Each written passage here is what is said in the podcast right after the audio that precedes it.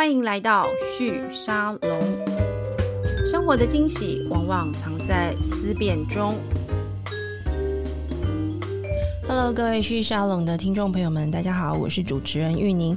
今天我们的节目呢，一样来跟大家谈这个创新创业的题目。而且今天来的这位受访者，我认识他。嗯，应该超过十有了吧？对不对？有超过十年。嗯、好，我们欢迎无为教育科技的创办人暨执行长林一如 Lawrence 林。嗯，大家好，很高兴来到聚沙龙的节目，然后跟玉林对谈，非常的期待今天的对话。对，因为我们两个都可能对那个媒体或内容行业有一些莫名的执着，这样子，嗯、所以都应该，你这应该算第二次、第三次创业。其实我已经算不出你到底第几次。对，我我。我觉得很严谨来讲，应该算第四次啊，但是中间大大小小的好多，有的失败，有的成功，但这是。就是有认真投入，可能超过两年以上的，这是第第四次，第四次，对不对？嗯、好，因为我要这样的开场，就是因为呢，如果在这个台湾的创新创业圈混久了，你不认识 Lawrence 也太奇怪了。没有夸张。因为我跟 我跟 Lawrence 其实我们早期会认识，其实有点像敬业关系，嗯、对不对？同业 关系，可敬的同业。你们其实比较早，那时候在做 Inside 跟 Fox 一起。对，嗯、那那个时候我还在 TechOrange，然后我们都在寻找，就是说数位内容这个。如果我们稍微把它放在媒体这个行业去看，它到底可能性是什么？那我们开学的时间都是二零一零年的时候嘛，嗯、那个时候就是非常多的媒体都处在一个很尴尬的一个状态当中。那我算是比较是从传统媒体这个行业进来，对。那像 Lawrence，你其实一直都是在软体行业嘛，嗯、而且我知道大家都知道你很小的时候就一直在玩。一直在玩网络，然后加 BBS 啊、嗯、等等的，所以你比较像是从技术的角度进来，去看技术能够去在这样的新的 business 上发生什么样的新的可能。嗯、但你知道我一直想不通，就是你又不是念媒体的，又不是做，就你干嘛一定坚持要在这个很苦哈哈的行业？因为你这一次的创业题目，嗯。还是一样嘛，而且你还做了一个跟很多人不一样的决定，就是你现在跑去美国德州，嗯、是的，对，公司也设立在那里。你先简单的跟我们介绍一下现在公司的状况，嗯、让一些不认识呃不知道你最近做什么的人有一些有一些大概的理解。我们现在这个公司大概是在我我们二零一九年决定要创这个业，然后所以我们一开始其实是一个就台湾公司，是，然后我们大概做了两年左右，是，那。突然也不能说很突然，但是我们就。总之有一个过程，我们就把它变成一家美国公司。是，那我们再用这家美国公司回来收购我们的台湾公司。所以现在是全部都是美国公司。对，它就是一个百分之百侨外资的公司。那可是，在台湾当然，我因为我们有团队的，例如说劳健保啊，对，或者我们台湾的客户的合约啊，是。所以台湾的公司，我们还是让它继续存续的在运作。它比较像是一个子公司的一个状态这样子。那所以，我我觉得其实这故事还我自己觉得还蛮值得分享的。嗯，就是说，当然，如果你再给我一次机会，我可能会说，哎、欸，那我会先直接先从国外出发，就不要。再来这样子来来回回一次，对，对不对？那反正当初是做了这个决定嘛，嗯、所以，我我觉得我们分两段来看，就是说从台湾出发，翻转成国外的这个过程。是，那在。看为什么我会觉得从国外出发或许会，会比较好一点点，对吧？对。我我觉得台湾就是因为当初我们市场的选择嘛，是。就是我觉得当初其实没想太多，嗯，虽然心中我还是觉得心中始终有这个向往，对。觉得我想要做一个国际化的软体的事业，嗯哼。好，那可是眼前我们看到的问题或我们解决问题的方法思维，那时候没有想太多，也没有太多选择，那我们就从台湾开始做了，嗯哼。那当然做了之后就开始感受到蛮多的挑战，蛮多的难度，嗯哼。首先，我觉得其实从创业第一天到现在，都还蛮考验着我们的意志力的。就是说，台湾的，例如说金流的环境啊，没错，还有各种合规啊，是对于我们这种比较算新兴产业，是始终没那么的友善。嗯哼，我我举个例子来讲，因为想到以前那个 TechOrange，是想到以前 TechOrange 好像有尝试过做那个小费箱嘛，没错，其实。你看，那是十年前的事情了。没错，可是我们很那时候很早很早就想尝试做，但是金流上遇到蛮大的问题。对啊，因为在不管说我们的金融规范，还是说市场的接受度，是这两边只要有一边没办法完全打通，这件事就是做做不起来，就卡住。其实 Lawrence 提到了一个，我觉得也是有点，我今天真的在回忆回忆过来，就是想哦，真的耶，我们一一一二那个时候 Inside，、嗯然后 TechOrange，其实那时候数位时代它的这个数位版，我觉得也正在动起来。然后小费箱那个概念，其实。实是非常多的媒体从业人员很想做的。我自己印象中，我最早看到的其实是张宏志先生，嗯，他那时候还在做《明日报》的时候，超久更早的十年前，就是二零零零年他刚开始做《明日报》的时候，我就曾经听过他在演讲里面提到一件事情，就是我们没有可能不要整本卖，我们是一篇一篇的卖这样子。那一篇一篇的意思就是说，其实是让每一个写作者，嗯，他能够自己面对市场，因为其实做内容他非常吃个人才华，对不对？就是说你的观点很厉害，你很会采访，或者是你很会做研究，所以你能够做到这个事情。在二零二三年的现在回头看这个，就觉得嗯，这不很简单吗？因为现在不是一堆网红嘛，对不对？对啊、用 YouTube 啊，现在有很多的这个 YT，然后或者是说，曾经有一段时间 Blogger 也很多，然后现在就是变成是脸书 Blog 跟这个 YT 有点合在一起，然后这些工具上面也都已经有非常成熟的这种抖内的机制。可是我们在二零一二年哦，其实回头想一下，十年前、嗯、我们要做这件事情是做不到的，因为不管当时的电子支付或者是第三方支付都还没有像现在这么的成熟，我们要花很多力气去跟 金管会啊，跟这个不同的单位 NCC 什么去、嗯、去 fight 去沟通，嗯、而且沟通过程还很怕自己本来没有被管，讲一讲突然被管了，那也很尴尬，对不对？对。那 Lawrence 这一次做这个题目呢，我自己蛮惊讶的，就是说啊，你其实都已经反正就 iCook 跟这个 Inside 其实都已经有很不错的成绩，嗯、而且后来其实你们也并入关键评论网。呃、嗯，对，如果听这期节目，应该就已经有听到，就关键朋友接下来准备要透过 SPAC 的方式到美国去上市。嗯、那 Lawrence 也是原始股东之一，嗯、所以我相信你们应该算是第一批在台湾以媒体。自为媒体这个行业能够有机会找到一些出场可能的，但你又继续投入，而且你这次做的是更底层。我我去年还是前年遇到你的时候，你那时候正在做开课快手，是的，对。那我们也遇到一些蛮厉害的，像之前来我们的节目欧马克，他的这个课程，对他也是透过开课快手来来开嘛。那时候我遇到你现在的另外一位合伙人 Sting，对，也是 Inside 当时的这个原始股东之一。后来我又看到你最近推出一个新的叫做 Kuma Host。对。叫做库马云主机，我认真的去看了一下，嗯、你其实是在帮所有曾经想要在 WordPress 上面、嗯、开自己网站或自己的媒体，嗯、然后的这些我们说前辈们，因为我真的遇到很多前辈有做过这个事情，记者，嗯、他们去 AWS 买了主机，哇这样，然后定了对不对？然后呢，嗯、可能就想说，哎、欸，那我用 WordPress 开账好了，嗯、然后呢，就是付了钱开了账号之后，就再也没有动作了，因为。不知道该怎么办。嗯、那我看你这个 Kuma Host 在做的，好像是某个程度在帮他们解决这一段，是的对不对？是的。你可不可以先解释一下这个 Kuma Host 在做什么？其实一开始我们做这个 Teachify 开课快手，它是一个纯 SaaS 服务，所以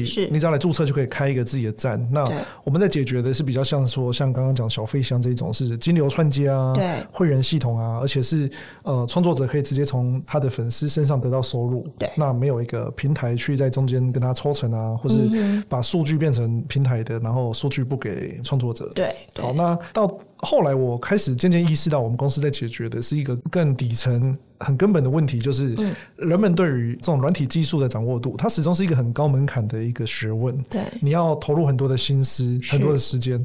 那最糟的是，你有投入还不一定有回报，真的。所以才会有买了 AWS 的主机，然后最后因为设定可能卡关啊，对，你不知道怎么去解决啊，那是不是你的时间跟金钱就浪费掉了？没错。那其实这个过程是这样，我们就每次有假设有潜在的顾客啊来给我们安排咨询，那咨询到最后，我就会发现哦，他要的根本不是开个快手，他要的是一个个人的品牌官网啊，他要的是他个人有个门面，可以在网络上先在。被大家看见，是对他先要先需要被大家看见，被大家看见之后才会有生意嘛，对，对不对？那所以我们就开始意识到说，哦，原来你要的是一个官网。那早期我们就很勾引啊，就说，哦，好，那你官网做好再来找我们。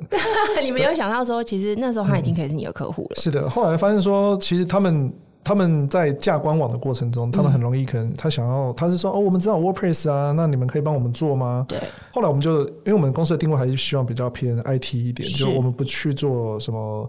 行销设计这一类的内容面，你们比较不处理，对，对不对？不处理。然后我就发现说，哎、欸，那他们都卡在哪里？他们光买网域名称，对，选购主机，然后设 CDN 对对对对对，你已经走那么多年，你自己很清楚了。知道发生什么事了？但其实我跟你说，就算我知道了，你叫我做，我还是不会。对啊，假设我我觉得你可能因为你有概念，对，你如果一个礼拜每天晚上花一点时间，你可能一个礼拜可以弄出来。嗯，可是像我现在就会说，嘿，玉宁，你。你不要花这一个礼拜时间，你这个礼拜时间赶快去跟团队讨论你们的内容，没错，讨论你们的品牌，甚至讨论一些设计。是，那主机的事情对我们来讲可能是三十分钟的事，嗯，你何必花三天去完成它呢？嗯，而且这种东西对多数的创作者来讲，它就是一个就是一次性的功夫。对，你学会它好像也没有什么长期帮助。对啊，对啊，就是这个点技能，这个是我们点了几百次，我们来提供这样的专业服务给大家。嗯哼，所以我们才连带着推出这个 Kuma Host。是。那其实说来也很有趣，Kuma Host 曾经有一度就是他生意还比我们自己你说原本开个 快手还要好吗？对啊，但因为它是一个附加的服务啦，所以它我们的我们的售价或利润也都没有做到特别特别好。有，我有看你们的那个售价格式，嗯，我就想说，这个你要做多少客户，你才有办法说服你的投资人说，哎，欸，这个真的会赚钱？它 是。毕竟它说白了是一个云端主机的加值服务而已，它没办法说真的给我们带来很高的成长性或利润。嗯。可是它在我们的顾客服务上，它直接解决了我们所遇到的每一个客户他可能会面对的问题。那我觉得这点是还蛮宝贵的。哎、欸，所以那个 Kuma Host 跟 Teachify 就开课快手之间，它、嗯、的。关联性是什么？比如说，假设今天我我是一个有内容企划能力的人，嗯，然后呢，但是我完全不懂，所以我一开始可能是看到开课快手，嗯，我就觉得哎，欸，可以，我可以来用这个，嗯。但用用就发现，等一下我好像还有其他的问题，嗯，例如我可能需要开始做行销，我要开始跟市场做沟通。所以，如果以这样的一个案例，你可不可以大概描述一下我？我假设我刚刚讲这个情境，他，嗯，在面对你们的产品的时候，这两个产品之间的关联是那什么样的关联结构？嗯，首先必须说 comahost 是一个我们我们有积极或主动在。推广的服务，它是一个就很被动、佛系、佛系的经营，然后它都是来自于口耳相传，就是我们现有的客户，他可能发现他的朋友有遇到主机的问题，对，那他就会说啊，我们用 Kuma Host 可以帮我们搞定所有的技术问题，那不然你找他，那我们就会有机会多认识创作者，那所以它比较像是跟。开快手互补的一个服务，哦、客户客户来源也互补，然后提供的方式也互补。嗯，那接着进到，例如说，我们不不管说我们遇到的创作者是他在哪一个阶段，对，我们去做咨询或是去引导他的时候，我们就会去诊断说，哦，你已经有自己的官网了，对，那可是你一定缺会员系统啊，是，或是线上金流的串接啊，那欢迎你来用开快手，因为这边都搞定了。是的，但如果我们遇到的人他是还在想着，哦，我到底要先开自己的部落格，嗯，还是先做个人形象首页？是，那这时候我们就会告诉他比较广泛的说，哦，我们 education WordPress，你可能可以从哪里找到一些免费学习资源，是，或是当你到了哪个阶段，你开始需要变现的时候，你可以用 Teachify。OK，好，那我们就是把这个，就是说，举例来说，可能他有一百个潜在的粉丝，是到他有十万个，我们就会切出一个光谱，一个一个不同阶段性的建议，说你可以怎么样的混合的去运用，嗯，因为这中间还牵涉到他的预算，没错。有的人他一个月花六百块，他不痛不痒，他觉得哦，我少喝几杯咖啡就有，我就可以开张了，对。那可是有的人他愿意花六千块。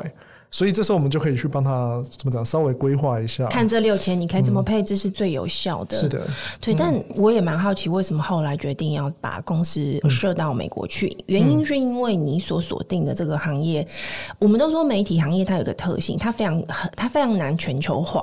嗯、even 你去看，比如说 Bloomberg，、嗯、或是你说 BBC 好了，或 New York Times，他们的中文版，你就会发现他的团队根本就跟他的原团队无关，其实都是必须在地化的团队，因为内容是。是非常吃文化语言的。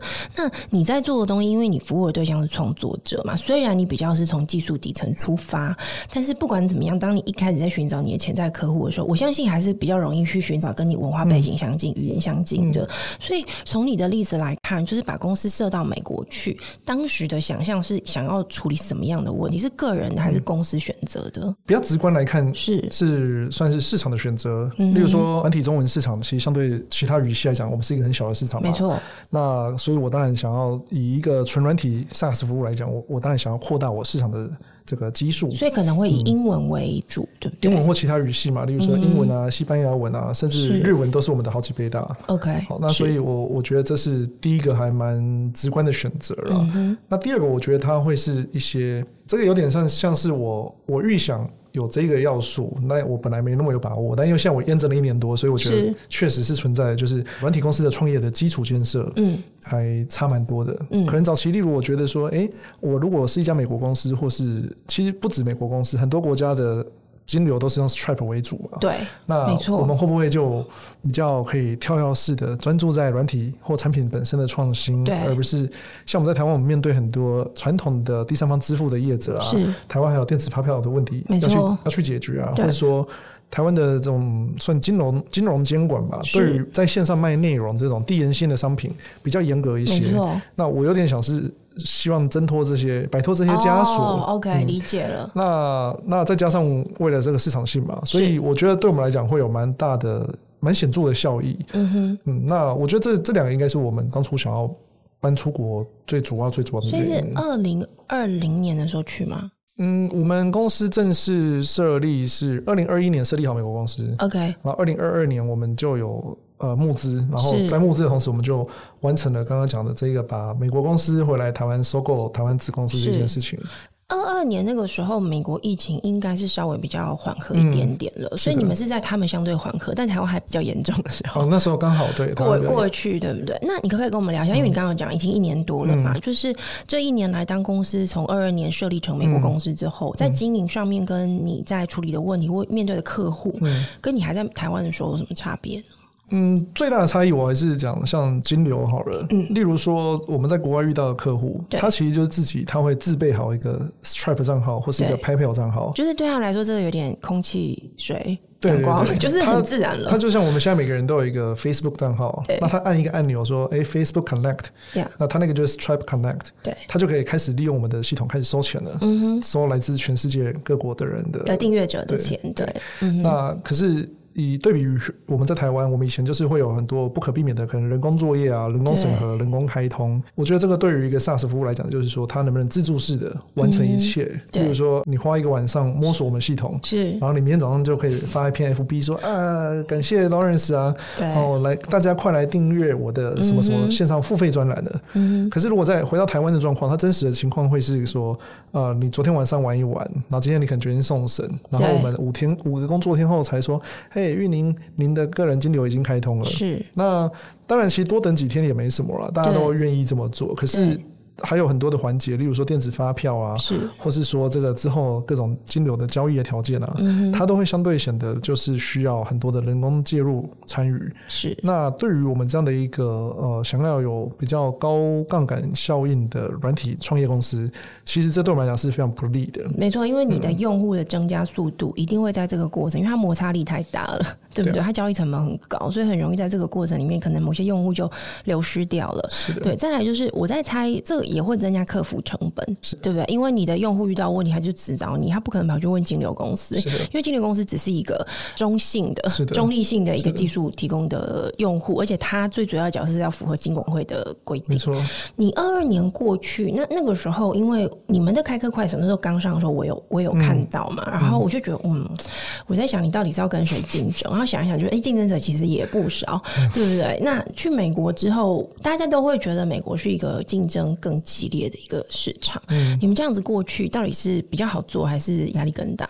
我觉得你刚刚讲到一个关键，就是交易成本。对，我会说台湾的交易成本当然不低啊，但是随着我们这两三年下来的努力，我觉得渐渐的，我觉得它是一个，嗯，就还 OK，还当然还有待进步，可忍受的状态。对对对，已经比两三年前好很多了，嗯，而且市场也在进步，在进化当中。对，那国外我觉得比我预期来的更。竞争更激烈、更残酷一点。嗯，尤其我们作为一个来自亚洲啊、台湾这个小小地方的团队，我们的国际经验当然相对就不足。你们刚去的时候，团队就是你自己。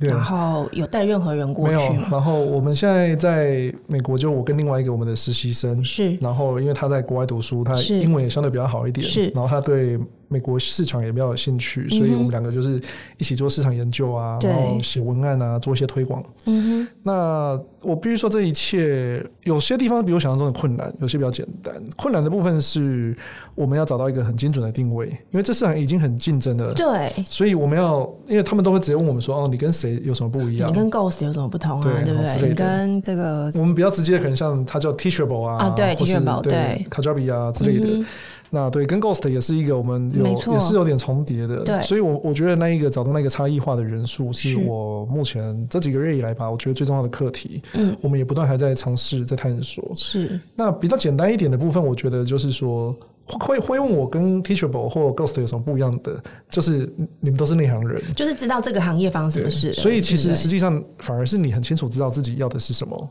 OK，那相对来说我的教育成本真的低很多。对，如果我可以说服你，那你就知道，对，这就是我要的。你可能下一刻就来买单买单的。OK，对你.我我不需要去教你什么叫做哦，什么是定期定额的每月的订阅制啊。所以其实市场教育的压力没有原本以为的那么高。嗯对不对？因为会需要寻找这样的 solution 的人，他就是已经知道，他就是想要自己面对市场。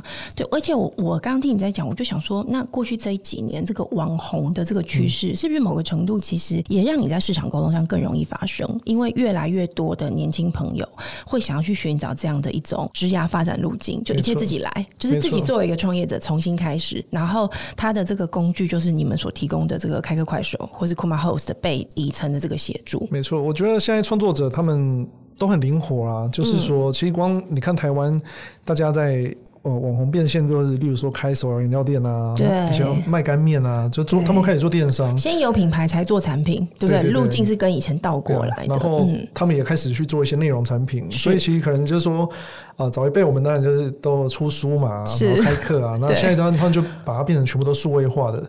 他其实开一个线上课也很像是传统出一本书那种概念，它有完整的作品，完整的有架构的内容，对，然后有一群喜欢他的读者，然后大家，我觉得更棒的是网络。可以把它更紧密的连在一起，可以有更多的互动，嗯、然后也会有它更强的扩散的效应。是，所以那个关系比较像说传统以前出版社到可能。通路这一件事情，现在网红就可以把它变得，就像电商说 D to C 嘛，那其实现在内容创作者他也是，他可以很直接跟自己粉丝沟通的话，对，他就变成一种全新的职涯路径。嗯，他他收入可能真的就比我们这一代这种去当上班族开始的路径，没错，有很多不一样的可能性。是，那你们在美国经营这个 business，你觉得跟在台湾经营，你面对的消费者会有不一样的状态吗？我们先从你的、嗯、你的用户来看这件事情。我觉得，因为目前我接触到的。呃，使用者有来自真的世界各国，嗯，有他们怎么都他们是怎么找到你们的？我们现在也还有点在佛系推广啊，哦但是也还不错，反正有上百个来自不同国家的使用者，然后我觉得可能有三分之一的人来自欧盟，然后最近欧盟的。让我有一些蛮新的学习或收获，因为欧盟的那个隐私权政策 GDPR，我发现说这也是创业者一个可能很值得去思考的机会，就是说，哦，那我们在欧盟境内可以怎么把服务做得更好，去呼应当地市场的需求。是，所以其实就像你刚刚提到的这种，就是说每个国家哈，因为不管说金流啊、法规啊、使用习惯啊，对，都有值得切入的空间。嗯，对。那回到说使用者本身，如果大体来讲的话，我觉得。我遇到的使用者多数就是，第一，他他让我觉得他们的观念比较成熟了，是，所以交易成本成本比较低，是。那第二个，我不太确定这是不是一个普遍的现象，但我觉得他们比较愿意自助，他们不会动不动就要来进客服，他们会想要先自己先摸摸看、玩玩看发生什么事，对，对不对？那我觉得那是一个国外市场自然而然形形成的一种习惯，就是说，嗯、因为多数的软体，他们过去的经验就是说，哎、欸，我都自己晚上在家里花数点一点，对，我就可以自助完成某些事，我不需要假手他人，对，对。所以。当他发现哦，这是一个月二十五块美金的一个服务，他可能很愿意说，哎，我尝试看看。对，那不行的话，我就把它退掉就好。嗯哼，那真的真的卡关，他才会进到客服来问我们一些问题。那这时候我们也会发现说，可能是我们后台没引导好啦，或是说明文件不够完整啊。嗯哼，那我觉得这个经经验对我来讲也还挺不错的。它有点像需求者访谈在寻找的东西，对不对？对，就是你就直接把他们的问题变成你优化你服务沟通界面或流程，使用者经验的一个蛮重要的来源。所以。这也还算蛮像是我刚刚讲创业基础建设的一环，就是说，当他可能例如金流的串接啊，会员系统的串接啊，行销系统的串接，每一个第三方的整合系统都有自动化的选项的时候。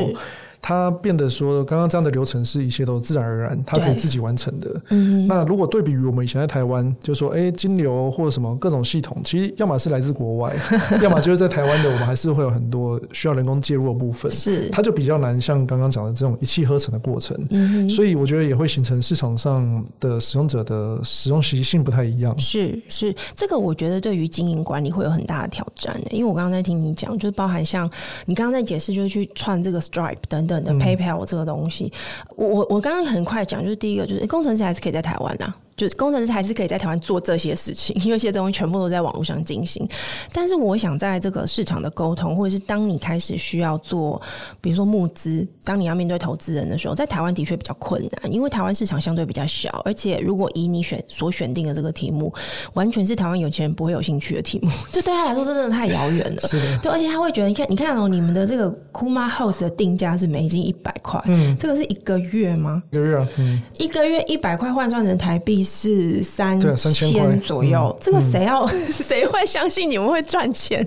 所以我我另外一个想要问你，刚刚讲的是这个消费者，那所以对投资人来说呢？你在美国遇到的这些投资人，他们看你们这样的题目，以及你这样的团队分工，因为你的工程师，我理解应该大部分在台湾，是的，是的。然后你跟你主要是在做市场的推广跟开拓，还有就是整个市场关系的经营。所以当你在美国遇到投资人，他们怎么看你呢？我觉得很有意思，就是说，从我们遇到的消费者，他们习性或看法不太一样之外，对，包括我在美国遇到的投资人也都不一样，他们问的问题也都不太一样。那他们问什么？我这真的超好奇的。嗯，首先我不用跟他们解释太多我们这个行业的本质。就是说，他们可能已经很清楚。第一个，我们是一个 SaaS 服务。对。那第二个，他可能不一定理解这个市场。可是我，例如说，我很快挑出几个我们的直接竞争者给他看，他马上心中就可能会有个底。OK。对。那至于说市场规模这件事情，就是说，嗯，我们以创作者来讲，如果光看 YouTuber，对，全球可能有五千万个有上传内容的人嘛。是。那其中大概有五到十 percent 是所谓的。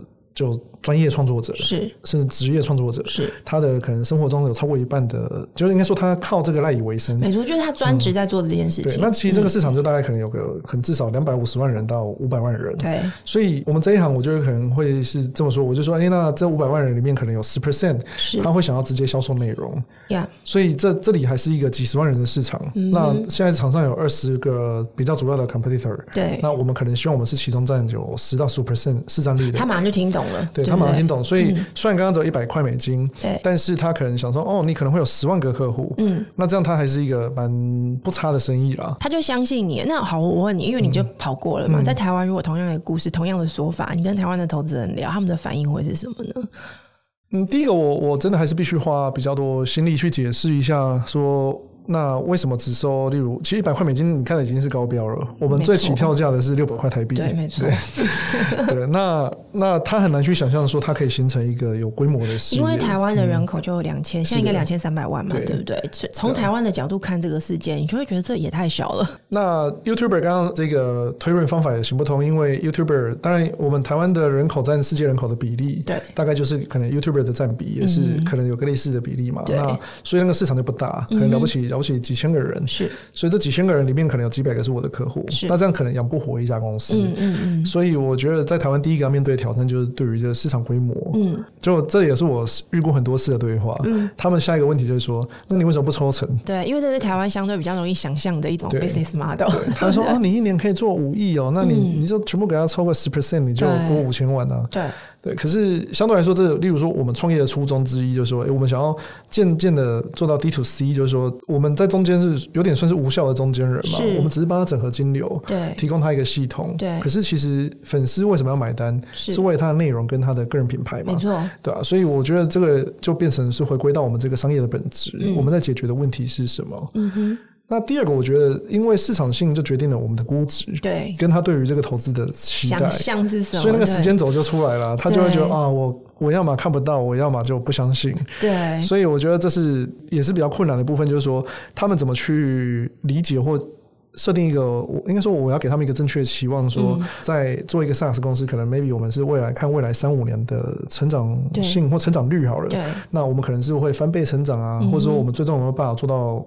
讲一个疯狂的数字，可能是现在的五十倍大、一百倍大，是，所以我们可能从台湾的几百个客户变成全世界上我们有几万个客户。对，那我们能不能能不能做到？我觉得去论述后面的这一个起飞的轨迹，是，我觉得也是比较困难的，因为以假设我们用对比来看，在台湾比较少有团队有这样的经验，没错，所以也是说投资人他比较少看到像我们这种物种嘛，就是他说哎，这个听起来。太少见了，所以他可能会宁愿等我再多走一两年。对，他可能想说，不然你成功一点再来找我好了，因为反正到时候你也不会贵到哪去。没错啊。对，那这样子，我我我们刚刚听的比较是说，在美国找投资人比较好找。然后呢？但我也还没成交，所以我 你也不晓得。就是说我我们可以跳过很多刚刚前面的讨论。那你觉得、嗯、你觉得投资人的可选择性有比较多吗？哦，有啊，有超级多的。多的你你可不可以描述一下在那边体会到的一个状态？嗯、因为你也不是在西谷，你是在德州。对，嗯。当然，在美国就是说，其实大家，例如说，我住我现在住奥斯汀嘛，对。然后我我有遇过两次会议，然后。呃，一次是对方也刚好住奥斯汀，嗯、然后他跟我说：“哦，我很少遇到住在这边的人。”可是其实奥斯汀已经算人体业比较相对比较蓬勃的。嗯，那还有一次是呃，他好像住在芝加哥吧，然后他听到我住在德州，但我们团队是来自亚洲。对，就是只有这两次会议，他有特别跟我说什么，其他人他们都大概就觉得，反正我们时区接近啊，约得到可以就好了。对，他不太会特别在意我在哪里。嗯哼，对，那我我觉得比较像我自己感受起来。比较大的差异，除了像刚刚讲的，就我觉得他们观念就是因为产业比较成熟嘛，所以他我不需要去解释太多基础。本质上，就我们这个 SaaS business model 在干嘛？对。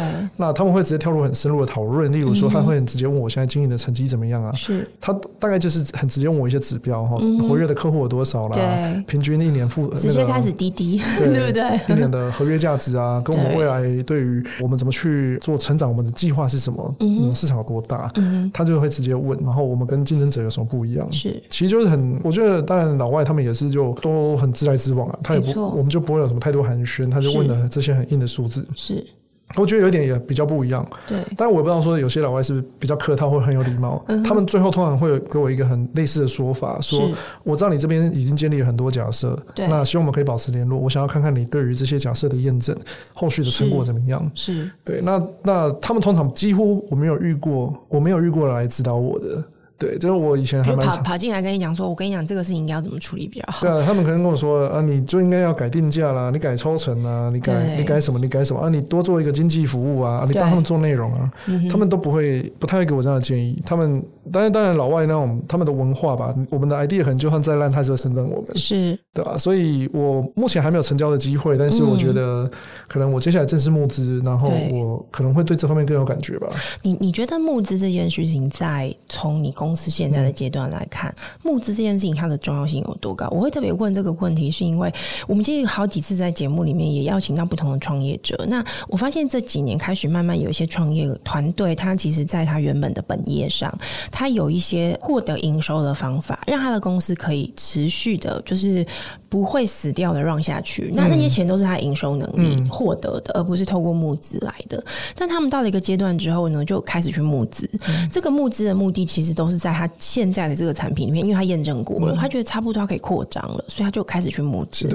那我我要特别问这个，是因为我我们这阵子也蛮多的这个在台湾的投资人或创业者在聊一个问题，就是到底一个团队它好不好？你是要透过他很会不会讲募资故事，还是他会不会营运？如果这个团队 base 在台湾，似乎会营运的能力这件事也蛮重要的，因为台湾有很多条件，就像你前面讲的。不太一样嘛，嗯，那你的状况就是呢？你其实，在台湾已经有一些很成功的一些经验了，嗯，现在是直接跳到大联盟去，直接在大联盟的市场去做竞争。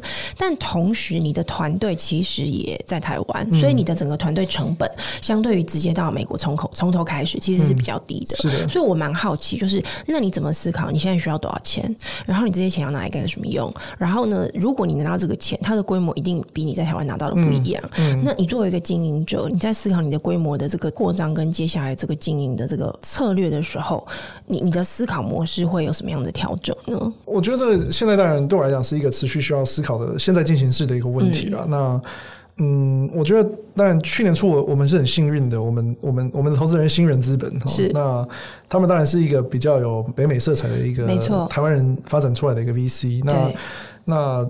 当然，这中间故事产生了一些变化，就是说，最早我跟他们说，哦，那我们就是一个台湾公司，啊我们希望在台湾做的怎么样？对。那突然有一天，他们就问我说：“哎，Lawrence，你要确定哦，你接下来要做的是一个。”这个国际化的市场了，这完全不一样啊！对，募的资金也不一定够啊，或者说故事要重来啊。对。那当然，这一年半以来，我还是秉持着，就是说，有点想要先达到你刚刚讲的阶段。我们运用手上的资源、资本，先让我们台湾的公司可以自给自足，可以活下来，甚至可以赚钱的。对。那我可能有点像最近我的心态就有点归零，就是说，哎，好啊，那我又可以有更多的思考空间，嗯，或是我有更多这个产业的磨好了，对，我们再来做。是。那所以确实这一阵子我在思考的，第一个我们要多少钱？对，我觉得。我还是会以一个结构，就是说，例如 R&D，我多数还是会依赖台湾。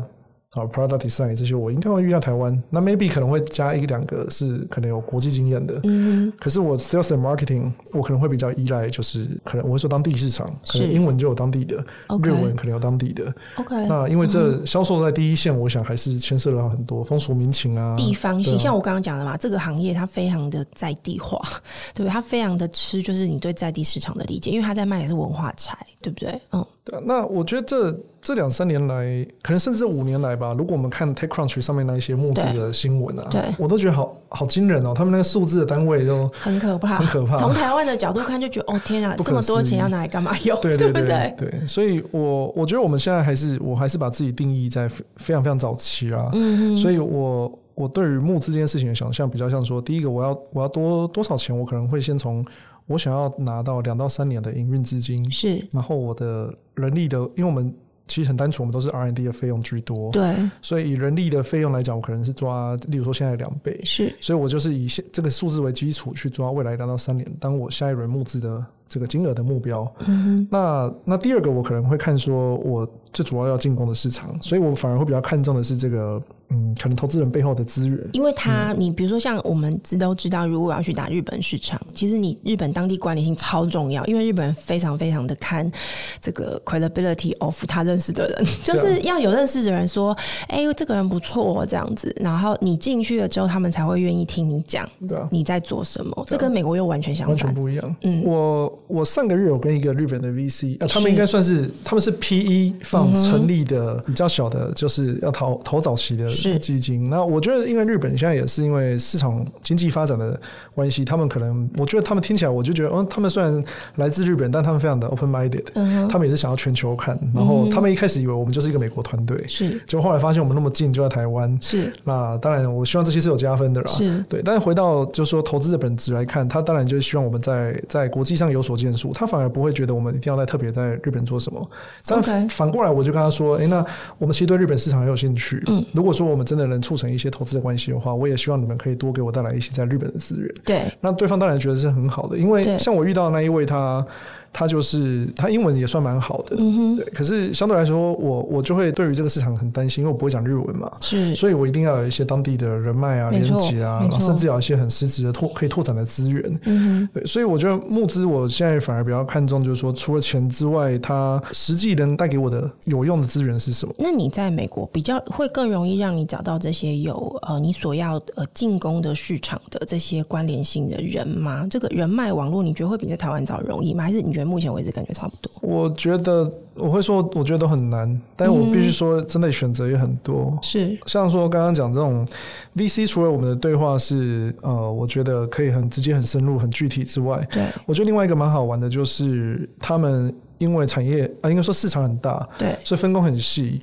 所以，例如说，当我可能问他说：“哎、欸，你主要都看哪个产业？”对，有的人真的看很小，只看，例如说，他只看 SaaS，甚至他只看只看 SaaS 里面的某一支。他说：“我只看生产力工具跟对，例如说我只看 B to B，我不看一般零售的。”嗯哼，那我觉得他反而这种都是我跟他学到比较多。嗯哼，对，那因为他有他那个行业的垂直领域的很多的知识是可以跟你交流分享的嘛。对，然后再来就是说，因为他产业比较成熟一点，所以我也我也有过几次对话，我就。印象蛮深刻的，就是说，他那个所谓投资组合内的公司是。会一起去推案子啊，一起去成交客户啊，甚至是投资组合彼此之间成互相投资，所以你可以看到一个。就是说，新的产品、新的解决方案，嗯，他可能第一批客户都来自于你的下一个投资人。他跟你说：“哎、欸，我手上有有两百家公司，其中有一半都会变你客户。”对，所以我们可能就很快度过那种死亡低谷。没错，那同时间他们会给我们很多 feedback，因为都是有就是同一个投资人嘛，可能关系会稍微紧密一点点。没错，那我觉得这种还是我会。蛮期待的，就是说，像刚刚讲，如果这真的就是打大联盟，对，没错，我觉得这就是我，我目前我刚好跟我的合伙人这样的譬喻，我说，我现在就像说，我其实已经已经有一张大联盟的门票了，对，可是我在场边的球童在捡球，我看着他们在打球，我已经渐渐知道说，哇，原来他们是这样打的.那现在就是我差一次，我想要去坐板凳，有上场的机会，那。我觉得可能 maybe 说找到一个刚好很欣赏我们的投资人，对，或者说我得要去申请某个加速器之类的，这可能会是我下一步会尝试看看的。那为什么一定要去美国啊？因为你的状况，我觉得还有一个就是举家迁移嘛，嗯、就是其实就是算移民到美国去。嗯、你觉得这个是因为创业这个需求而逼得你这样做，还是是说你自己本身对于就是要到美国这边去生活，而且你现在有两个小朋友，就是说这个是个人选择的成分多，还是创业的成分多？我觉得这个 有点鸡生蛋，蛋生鸡吗？对 但我我觉得如果当然我我会说，这是这是我从小的向往。到美国去生活。对，那我到了美国，我记得我曾可能才不到一两个礼拜，我就觉得呀，我应该早点来的。可是也没办法嘛，反正人生就是这样。就是我有一种，我当然这样讲很浮夸，就是说，哦，我常常有一种说，哦，我回家了那种感觉，就是说我应该。生在这里，或有时候我会觉得看着我的小孩在那边读书，我说哦，这个美式教育真的很不一样。你会觉得比较自在吗？哦，很自在，很自在。你觉得那个差别是什么？我我觉得那里当然那里有很多那里的规矩规则，对。可是我觉得他比较鼓励或包容创新，也包容失败。嗯哼。甚至我们在讨论包容失败的这个概念的时候，可能已经错了。他们不会想的是，他们不会觉得我在包容，对不对？我只在跟你讨论说，哎，那所以现在问题是什么？对 不对？有一句话说得很好，说呃。失败不是成功的想法嘛？失败是成功的一部分。嗯、哼对，所以，我我觉得美国文化就可能真的有一部分就是有这种感觉啊。嗯、那所以，我觉得个人成分的话，比较像说，因为包含我从很小很喜欢听那些来自美国的音乐啊、电影啊、戏剧啊，到后来看那些美国的科技新闻啊，其实就一直有心之所向嘛。嗯、那只是说中间也错过很多次，就是说。一直在自己的舒适圈里面没有踏出这一步，是，对啊。那到后来发现说，哦，原来我要做的这个事业，假如说我的一个理想或我的愿景，就是说，让我们团队所开发出来的这些产品，嗯，有机会被全世界更多的人用到，对，去进而改变这一个产业的一点点，改变这个世界。嗯、那我们应该选择一个更大的舞台。嗯哼。好，那至于说为什么是美国，我觉得这还是回到很根本的几个因素啊。那第一个当然因为就是会英文，不会其他。是。对美国稍微比较熟悉一点点了。那第二个，我觉得就是说，呃，软体这基本上就是一个从美国最，它算是几乎是最核心的。对当然，很多东西不是来自美国，例如说对 Linux 就不一定是美国人有最大贡献之类的。那可是我觉得说，像我们现在需要的 Stripe 啦，或是很多的 API 啊，嗯、其实。甚至它就是一个以戏骨为核心的生态系嘛，对，没错。所以我觉得加入这个生态系是一个也比较直观，然后也确实会比较容易看到有效益的一个选择。有点像你刚刚讲，我觉得你刚刚有个形容很棒啊，嗯、就是你刚刚说你很像那个大联盟场边的球童，嗯、你现在就刚过去，嗯、还像在帮忙捡球一样。可是你的眼睛都在看着他们怎么交易、怎么打球、怎的。怎么生活，这个就是你在台湾看不到的东西。我相信对你而言，刚才听你讲，因为你刚刚说就有种早一点来就好了，嗯、但是就是有一种说哦，早一点来我就会赶快看一下他们。原来是这样是这样玩的。那随着日积月累，我相信你的 mindset 跟你理解这些事情的方式也会完全不同。嗯、像我，我因为工作的关系，有很多机会可以去访问，比如说来自新加坡的、来自日本的。像今天你是分享蛮多来自美国的现在的一些状况，嗯、而且是 focus 在我所熟悉的这个行业。嗯、我才会有一种感觉，就是哦，对，游戏规则其实每个地方都不一样。嗯、那你仔细去探究这个游戏规则，你去看它为什么在那里会这样涨。例如说，我们说新加坡，嗯、它有非常多这个投资工具哦，都非常的活，很简单。然后它的目的就只有一个，它就是要吸引所有厉害的人要进东协市场的，嗯、就去他家，嗯、因为他就把他自己他他自己家当成一个门口这样子。你如果想进东协市场，你先经过我家，你经过我家，你去那边你就非常的愉快跟方便。那你在美国，我觉得它比较像是美国，它倒不是说在一个国家发展的目标之下还要干嘛，嗯、它比较像是它市场就长这个样子，它反正全球最有钱的都在那了，全球最新的 idea 都在那里了，对，所以你就去玩。但我相信他有一个压。力来自于当自由的程度很高，嗯、而且没有一个所有的人都共同的目标的时候，你就要自己去找到你志同道合的合作对象跟伙伴。嗯、那你觉得接下来，就接下来你在面对这个事情上面，你你觉得你最需要的这个助力，可能是什么？嗯、我我要这样问，是因为你毕竟是从台湾过去嘛，嗯、而且你不是大学念书留在那，嗯、很多人是这样子，嗯、你是自己跑去创业，是的，对。那同时。就是我们刚刚前面节目最前面有提到，关键评论网接下来要透过 SPAC 的方式在美国上市。嗯、媒体这个行业，很多人都会觉得它不是一个有前瞻性的行业，在钱这个事情上面，大家觉得它不是一个很好赚的行业。可是当关键评论网来自台湾的这样子的一个媒体公司，它有机会到美国上市，你以后刚好是投资人，然后你现在又自己到美国去进行第四次创业，然后题目又相关，你你怎么看这个市场的变化？跟你觉得美国跟美国市场这样的一个环境的对接，刚刚讲到这个生态系有些对接，对于这个行业的这个参与者或经营者，你觉得美国会带来什么样的有趣的养分吗？嗯，我觉得这个可能有点回归到我的创业初衷，是就是说，我从小喜欢加那些赞啊，对，那。到现在我还在做这件事吧，只是把把它变成一个生意，然后把它想要更规模化，想象着我们可以服务来自全球的更多使用者。那这背后的本质就是我希望去建立起，就是让每个人都可以开启在网络上更多可能性的这一个，让他的门槛变得更低，嗯，然后让有才华的人有机会透过这样的模式，让自己的职业生涯带来更多不同的可能性嘛。是，他至少得赚到钱，他至少可以呃比较轻松的去减少他搞定这些技术问题，没错，这种心思嘛。没错，对吧？那我觉得在这个时间点很特别，就是说。我们在看 AI，对，我觉得其实会增加增添很多变数了。可是我觉得有一件事情本质是不变的，就是说总会有人们想要去分享他的所见所闻，分享他的专业、他的专业、他的知识、他的经验。那我觉得只要这件事情的本质不变，它就会带来更多的可能性。嗯，所以其实现在都在讲自媒体，自媒体，没错。我觉得在不管在美国或全世界各地都好，我们现在每个人手上都有就是地表上最强的创作工具，就是手机嘛。所以人们会持续的创作的。对。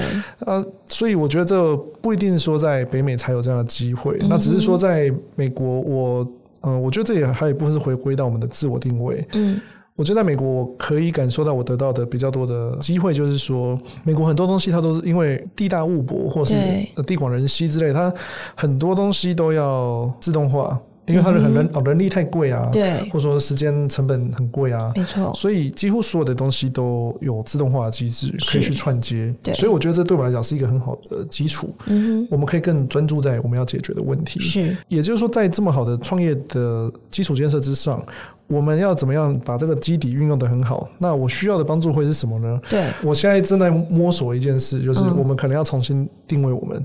我们去年底在美国有一个。啊，应该说在我们在 Product Hunt 上面有 launch 我们的一个新新版的产品嘛？是。那那时候我们在市场上，我们就沟通说，嘿，我们做 All in One。对。对。可到这两个月，我渐渐觉得说，那我们不要做 All in One 好了。因为不然，all in one 我们只卖一百块，那我看很多人只做，哪里不对劲？对，我们 有些功能只有我们的五分之一，它也卖一百块。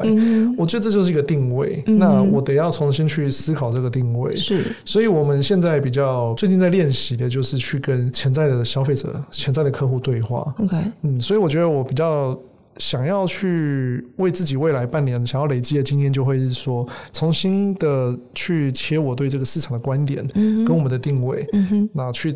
再度的找到这个 PMF 吧，是、嗯，因为我觉得现在我们有点说，以前我们在台湾可能花了两年，我们才有可能两百个客户，对，那我们现在可能 maybe 只花两个月，我们就又多了一两百个客户，对。可是实际上我的竞争者们，他们都是一天就有多两百个，没错。那我想要去摸索到这个方法是什么，嗯、所以啊、呃，只能说得要更虚心的去。